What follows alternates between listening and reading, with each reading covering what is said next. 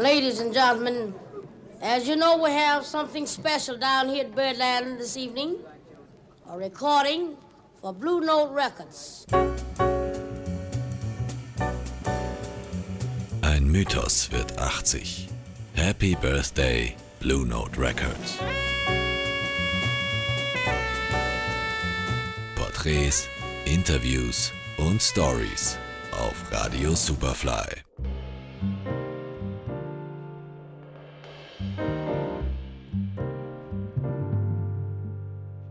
Als Alfred Lyon 1939 nach einem Namen für sein Plattenlabel sucht, muss er nicht lange grübeln. Denn was für den jungen Exilanten den Jazz so besonders macht, ist der süße Schmerz, der sich darin verbirgt. Und den verdankt er seinen Wurzeln im Blues. Den Blues wiederum charakterisieren die sogenannten Blue Notes.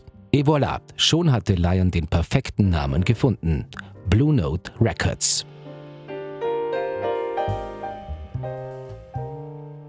Aber was sind nun eigentlich diese ominösen Blue Notes? Stark vereinfacht gesagt handelt es sich bei den Blue Notes zunächst einmal um die kleine Terz, die verminderte Quint und die kleine Septime. Weil die kleine Terz die Molltonart definiert, liegt damit auch nahe, dass die Blue Notes mit Moll besser harmonieren als mit Dur. Um das hörbar zu machen, nehmen wir uns zunächst einmal die A-Moll-Tonleiter her, hier als A-Moll-7-Akkord. Und jetzt die dazu passenden Blue Notes.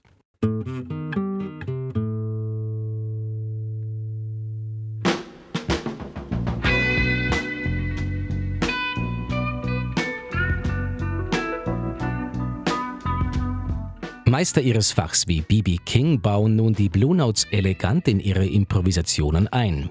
Das Spannende an den Blue Notes ist jetzt aber, dass sie eigentlich nicht aus einer von unseren westlichen Tonleitern, sondern aus einer afrikanischen Pentatonikleiter stammen. Die geht aber mit unserem Tonsystem nicht wirklich zusammen. Darum liegen die Blue Notes eigentlich zwischen kleiner und großer Terz, beziehungsweise zwischen verminderter und reiner Quinte sowie zwischen kleiner und großer Septime. Am geeignetsten dafür, Blue Notes zu produzieren, ist darum die Gitarre, bei der man durch das Ziehen der Saite diese Zwischennote finden kann.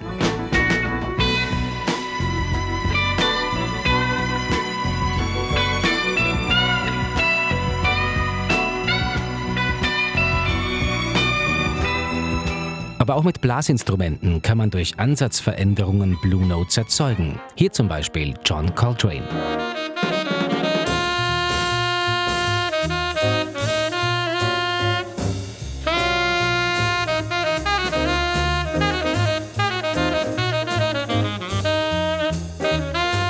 Weil die Blue Notes also eigentlich nicht exakt definiert sind, geben sie den Musikern große individuelle Freiheit. Eine Freiheit, die auch Alfred Lyon spürte, als er den Blue Notes bei seinem Label für immer eine Heimat gab. Johannes Raumberg, Radio Superfly. Blue Note Records wird 80 mit Porträts, Interviews und Stories auf Radio Superfly.